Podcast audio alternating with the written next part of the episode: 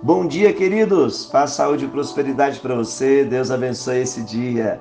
Olha como eu fico muito feliz de poder compartilhar com vocês todos os dias uma palavra.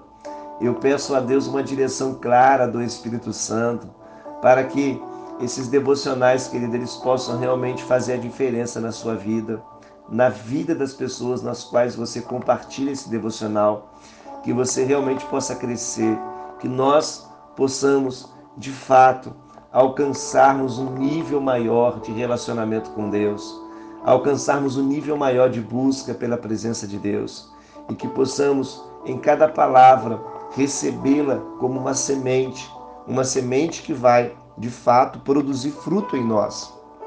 Por isso eu estou realmente gerando um hábito, um hábito muito maravilhoso, de que é compartilhar com você todos os dias um devocional, uma palavra.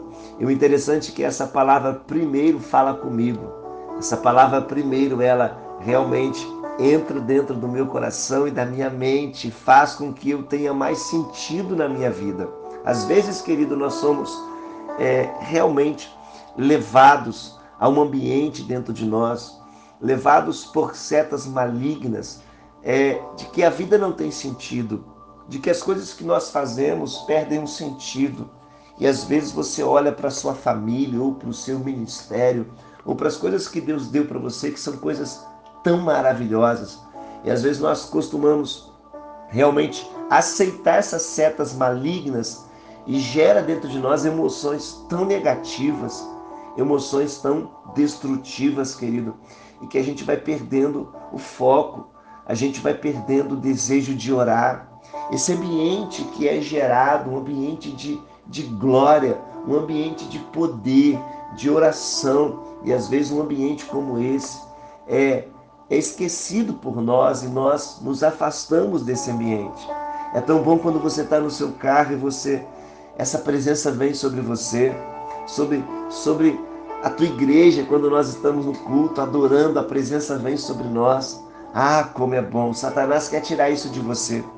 Ele quer colocar na sua mente que não há sentido em orar, que não há sentido em buscar a Deus, que as coisas não estão acontecendo, que as coisas estão piorando. Ei, querido, você não tem noção porque nós não conseguimos ver o ambiente espiritual, mas quando você ora, você não tem noção da formação de exército que está ao seu redor, da formação de exército de anjos que estão sobre você, sobre a sua casa, sobre a sua família.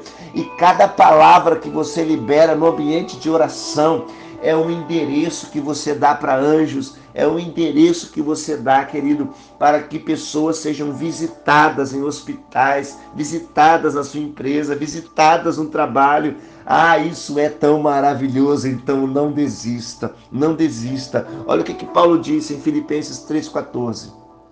Prossigo para o alvo, pelo prêmio da soberana vocação de Deus em Cristo Jesus.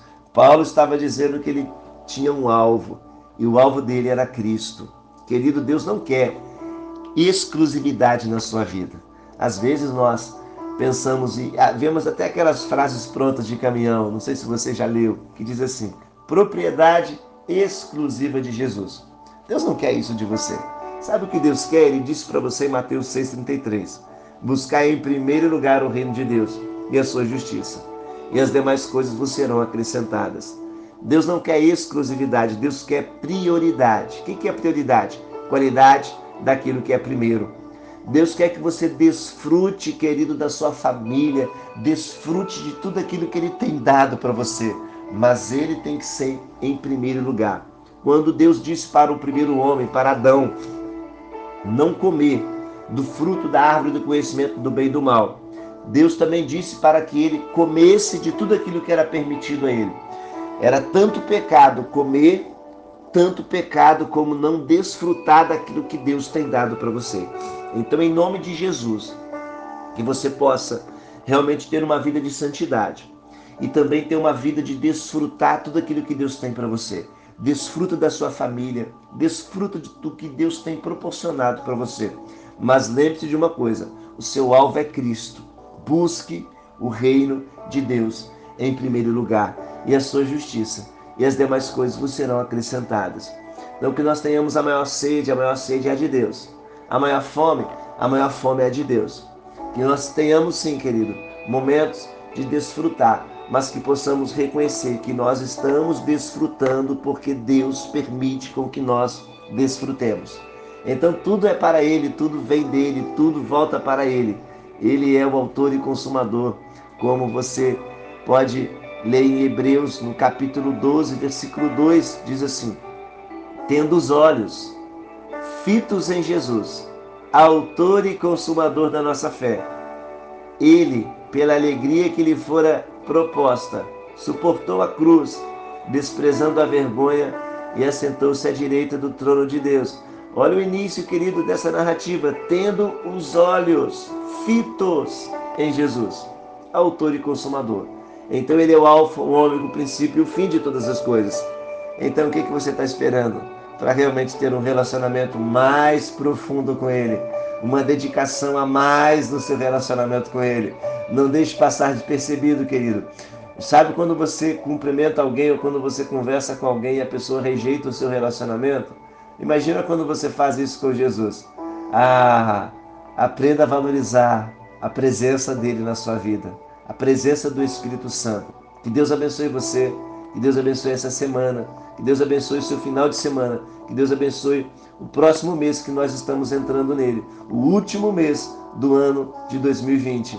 E que Deus abençoe tudo que vai acontecer e que prosseguamos, que continuamos prosseguindo nos nossos 40 dias de poder. Prossiga, não pare, não desista. Estamos aí juntos, conectados no mesmo Espírito. Deus abençoe você.